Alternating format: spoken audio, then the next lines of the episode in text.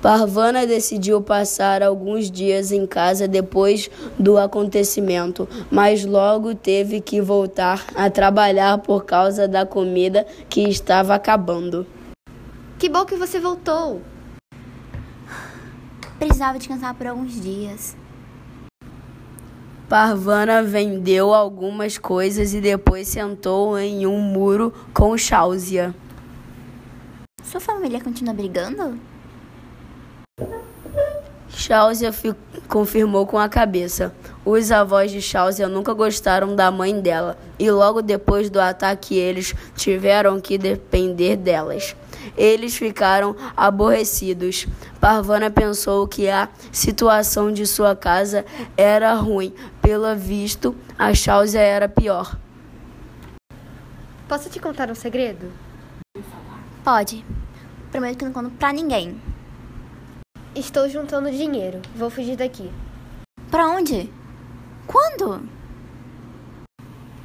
Chelsea ficava batendo o pé no muro, mas fez ela parar porque qualquer coisa parecida com músicas dos talibãs odiavam. Vou esperar a próxima primavera. Vou entrar em um navio para a França. França? Por que a França? Porque pelas fotos lá é um lugar belo, as pessoas sorriem e as flores são lindas. Não dá para chegar de navio até a França. Fica tranquila, planejei tudo. Vou me mudar com os nômades, dizer que sou órfã e chegar ao Paquistão. Dali vou para o Mar Arábico, entro num navio e parto para a França. Você vai deixar sua família aqui? Olha, eu estou mudando. Meu corpo está mudando. Daqui a pouco vão perceber que eu sou menina.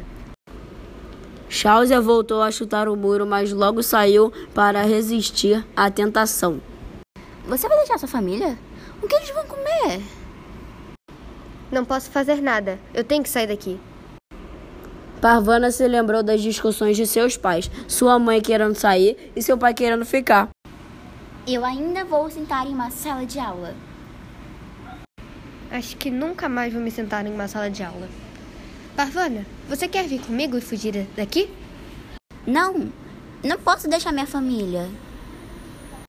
Tudo bem. Logo após voltarem ao trabalho, alguns garotos vinham logo de frente dos compradores. Compre chiclete, cigarro e frutas. Mas elas eram tímidas demais. Mas elas esperavam os clientes. A praça não era mais tão interessante como antes, e sim cada vez mais triste. Isso não acabava, nunca. O verão chegou em Cabul e cada vez mais calor. Todas as noites na casa de Parvana esquentava mais e mais e a única janela que tinham era bem pequena. Às vezes as pessoas compravam seus cigarros e neles rendiam várias histórias para Parvana contar às suas irmãs. Os presentes chegando pela janela não paravam. Parecia até uma forma de mulher da janela se comunicar. Uma tarde ouviu-se vozes de um homem zangado que gritava muito com a sua mulher. Ela ouviu barulhos de golpes e mais gritos. Não pensou duas vezes e já ergue a cabeça para escutar. O que acontece na casa desse homem não é da sua conta. Esqueça isso e trabalhe. Logo após, voltou para casa e recebeu um grande, uma grande notícia. Você não imagina! Nória vai se casar.